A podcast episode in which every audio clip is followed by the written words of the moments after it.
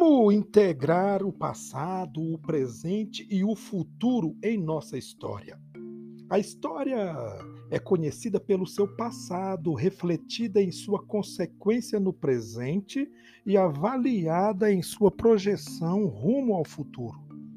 Na solidão alienada, a história fica trancafiada no passado, desatualizada no presente e despreparada no futuro a questão é como o indivíduo lida com o passado e o presente rumo ao futuro. Tudo isso numa interação humana e não numa alienação humana.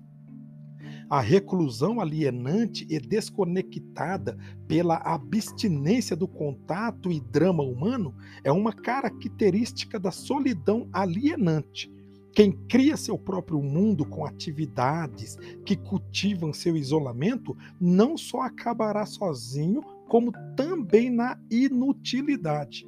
Tristeza de autocomiseração se transforma em tristeza contemplativa, que, por sua vez, se isola da dor humana. Quem se fixa em si mesmo perde a noção do seu próximo. Toda solidão, precisa de preenchimento humano para sua saúde existencial. O preenchimento humano revela nossa ambiguidade, desperta nossa sensibilidade, reivindica solidariedade, desafia a generosidade e desnuda nossa fragilidade. A atividade utilitária é importante no preenchimento humano, não confundir com atividade ocupacional como preenchimento de tempo.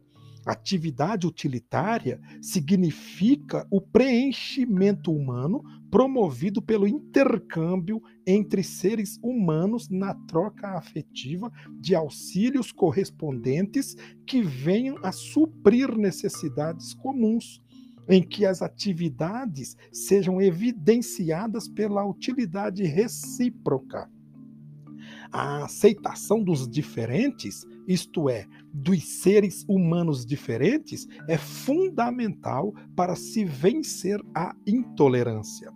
A convivência com as diferenças alternativas não deve ser encarada como bloqueio ou obstáculo, e sim como forma construtiva de aprendizado mútuo.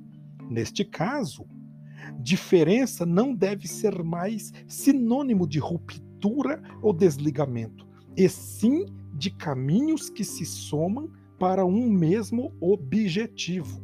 Como dizia a propaganda, a propaganda televisiva: sonho que se sonha só é sonho, um sonho que se sonha.